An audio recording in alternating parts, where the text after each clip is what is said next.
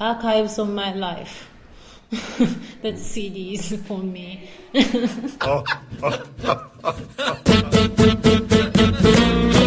Kultur, Viertelstunde. Die Podcast-Reihe von www.kulturwoche.at.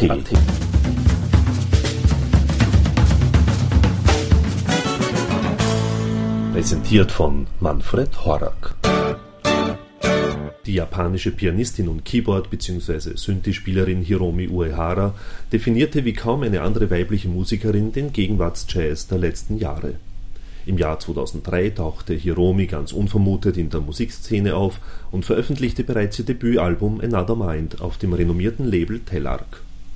Wie es dazu kam, erzählte Hiromi im Interview, so wie wir auch über ihre konzeptuell angelegten Themen wie Brain oder Time sprachen, die auf ihren Alben im Mittelpunkt stehen, bis hin zu dem, was sie fröhlich macht, bewegt und beeinflusst.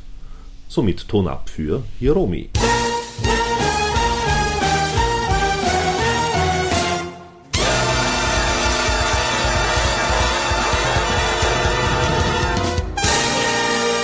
You know, I play music because I love people, not because I love music. that's that's what I feel over years, and um, know, I was once questioning myself that if I have to go to the island with nobody and I have to live there all my life, will I bring the piano? And my answer was no. I would rather just maybe bring the phone to talk to somebody. So, you know, the reason I play music is because I want to be connected intimately with people. And it's such an amazing, you know, thing to be able to go to the new place and meet new people for the first time.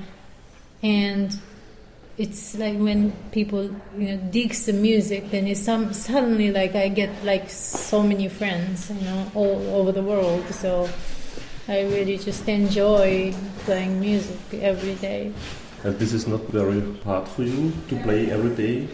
Oh yeah i mean traveling is hard but um I don't really enjoy day offs when I'm um, on the tour. I rather just play every night because you know I I feel hungry to perform.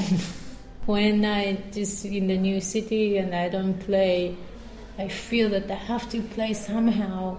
So I think it's in my blood. Uh, when I write music, um, it's when you're on tour, from um, it's from different places. You know, when I visit new places, when I see some landscapes, you know, it just gives me the idea. When I talk to somebody, you know, then some sometimes the conversation brings me the ideas, and it really depends. But the important thing is that you know, since I'm traveling all the time, and I don't, if if I really don't try to write, it's impossible to write. So the thing is, I'm always trying to write, and when I have my antennas really high up to find something which can be music, then it's possible.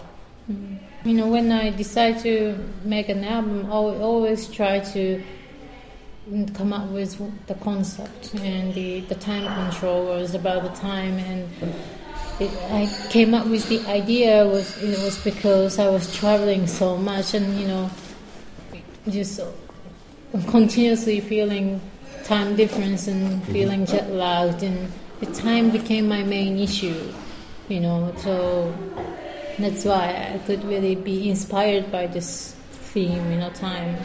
And um, for example the brain I made a record um, I wanted to make some record which can be like a short film soundtrack.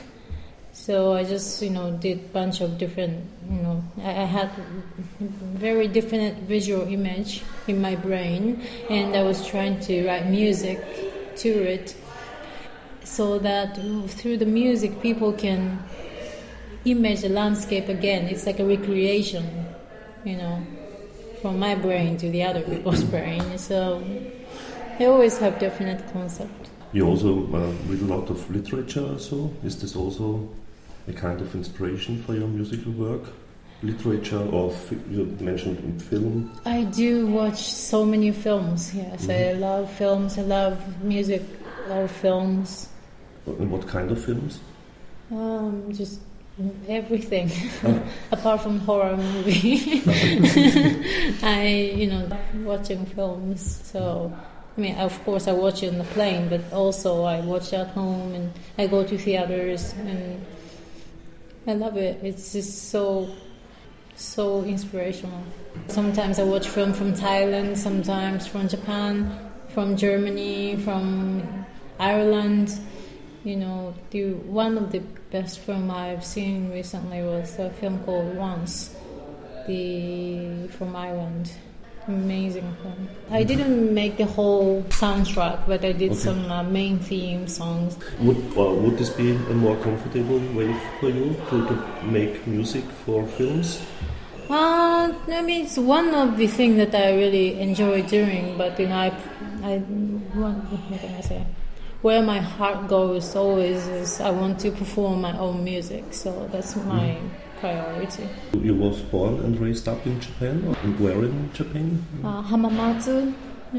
H A M A M A T S U. It was interesting, you know. When I lived in Japan, you know, of course I loved it, but when I left Japan, uh, you know, I, I left Japan like about 10 years ago and we started living in States. Then I started to see more beauty in Japan. You know, sometimes you cannot see how great it is unless you go far away. You know, it's just like your parents or something, you know. No, that was nice.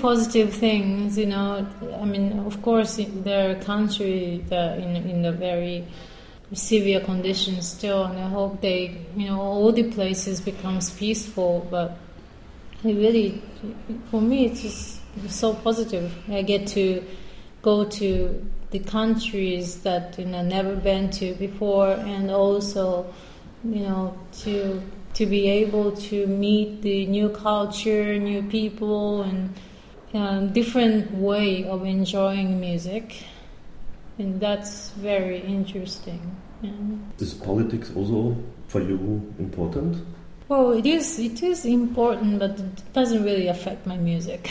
You know, I of course I feel the importance. I just hope that you know all the leaders becomes peaceful of all the countries. But mm. now it seems could be better with with um, uh, Barack Obama yeah. as mm-hmm. president for mm-hmm. the United States and so. Yeah.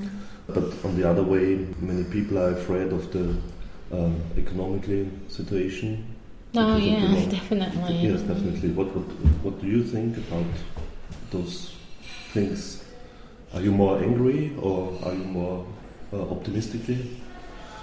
Well, you know, I just feel that we just need to hold now. You know, just just think positive and just wait for the good moment again. You know, I mean, Japan had like very big economic crisis about 15 years ago, and it was quite huge. Then again, so it's like it's not the first time, and and it, it gets better again. It cannot stay like this. So I just believe that's gonna go better, and just you know do what I can do right now.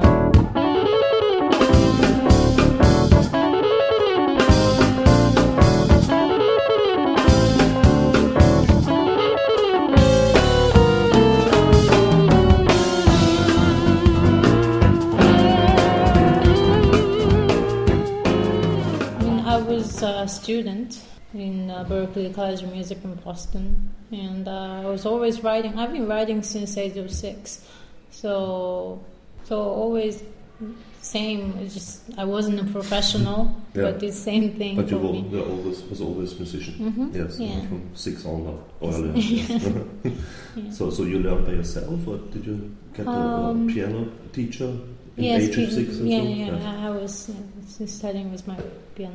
And, and was this also bef- because of your parents or grandparents that you become No. musician? No, no, The- no, the- my the- family. The talent of, of musician. no, no, my family are musical. Uh-huh. My grandparents are green tea farmers, Okay. and you know, the my parent, my dad is banker. Used to be banker. He's retired now, but my mom was housewife. My brother's journalist. Okay. None of my family is musical. But you know, I I don't think the music can be created from music. Music is created from experience. So it doesn't matter if I have I mean, you know, probably it would be easier to get into music business if I had some musical people in the family, but to in the point of view of creating music, I don't think it's necessary. No, if I didn't grow, if I didn't have the grandparents who's green tea farmer, then I wouldn't be able to write a song called Green Tea Farm. Do you think it's okay? Was it was it easy for you to, to find the contract to, to Telarc? Well, that was um, big surprise for me because um, I was a jazz composition student in Berklee College of Music, and um, I was just studying. And one of my teacher really loved what I played. I'm no, no, not played, what I arranged for a strings quartet. And uh, he said, you know, I really love how you arrange and compose songs. And, and um, I want you to bring your original songs. So I wrote my demo tape, you know, then I had him listen to what I had. And he asked me who is the piano player because he only knew me as an orchestrator because I was a competition student. and I said, you know, it's my, oh, uh, it's me playing the piano. And he was like, what? You know, you're a pianist as well. It's amazing. I have to have my best friend listen to this. Can I borrow the CD? So I said, okay. And his best friend turned to be Ahmad Jamal. And so he played the song over the phone to Ahmad, and Ahmad just asked him to send the CD. And um, then all happened at like, you know, speed of light. it was crazy. But I never, I mean, I was trying to get a deal, you know, sending stuff to people, but I never thought I would get the deal like that, you know. So I just felt, I, you know, you just have to be prepared and, you know, just be ready for, you know, something to come. We always liked the music here, I think, in Austria. So no. from the beginning on. Yeah, I think I beginning. came to Austria with this CD. Mhm. I played in Jazzland. In Jazzland, yeah. And and uh, so so the development of music in general. So from this one first CD to the most recent, like ideas and so on. Yeah. This comes for you naturally very very natural you know. I mean nobody forced me to make an album in a certain time and Telarc is so open-minded for that. Mhm. and they just give me full you know full choice. It just depends on the artist when and what to make. So just make when i feel that, that this has to go out somehow you know. So it was very easy So you can feel me. very very free musician. Mm-hmm. Yes. Yeah, yeah, Telarc's It's a privilege, Yeah. Telag is very amazing company. You know, it's just really they just give full freedom to the artist. Um, I just recorded um, new CD, which will probably come out next year, and uh, it, that's a piano solo CD. So I'm into solo things now. And actually, other record, I don't know if it comes out in Europe, I don't know when, but the I recorded on Stanley Clarke's new album uh, with me on the piano and um, Lenny White on drums. Wow. So it's interesting. I played with Chick, Stanley, and Lenny. So what's next, Al? so it's it's very interesting.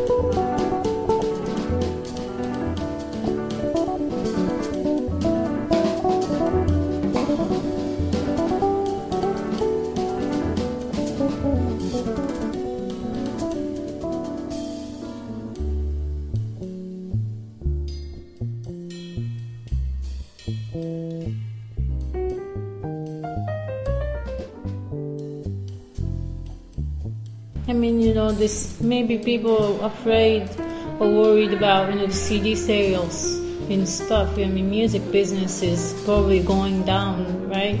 It's just, I mean, there are so many illegal things on the internet. It's so hard to keep track of things, and you, we have to kind of ask people to just be fair and respectful. But you know, not not everybody's like that, so it's impossible. But I think the value of live concerts went up mm-hmm. because of these whole internet things and stolen CDs, DVDs, you know.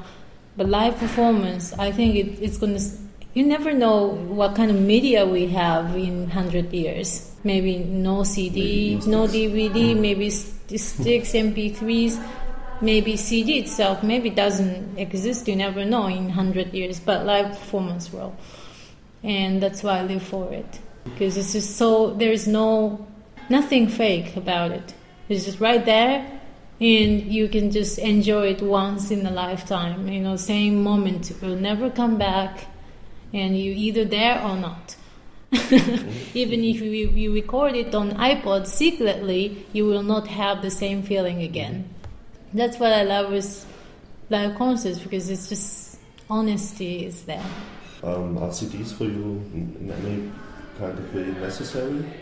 Yeah, definitely. Yes. Yeah, because it's something. But, but studio productions. Because live concerts are very momentum thing. You know, it's just it come and go. It's very quick. You know, maybe in a few days. Of course, it stays in your mind. But once you see something else, then you know it just kind of renew renewed every day. But the CDs, you can go back to memories whenever you want you are the owner of the thing and you can just refresh your memory every time yeah and just music brings back memories you know and smell and everything you know where you were at at the time why you were listening to the music at the time and I just think it's so nice you know mm-hmm. I enjoy owning a lot of music mm-hmm. on my own I mean mm-hmm. and this music for you for yourself also memories yeah definitely. So memory of your childhood and, and uh, grandparents you said before. Mm-hmm. The memory of, ev- every moment. Yeah, every every day. You know, it's like archive archives of my life. That's CDs for me.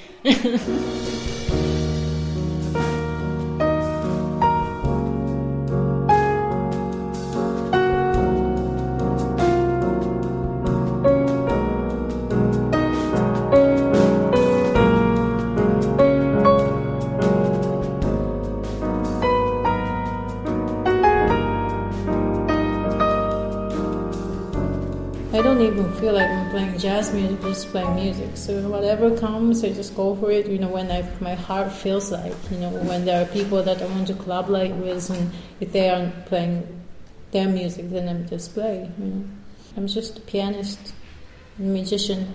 Period.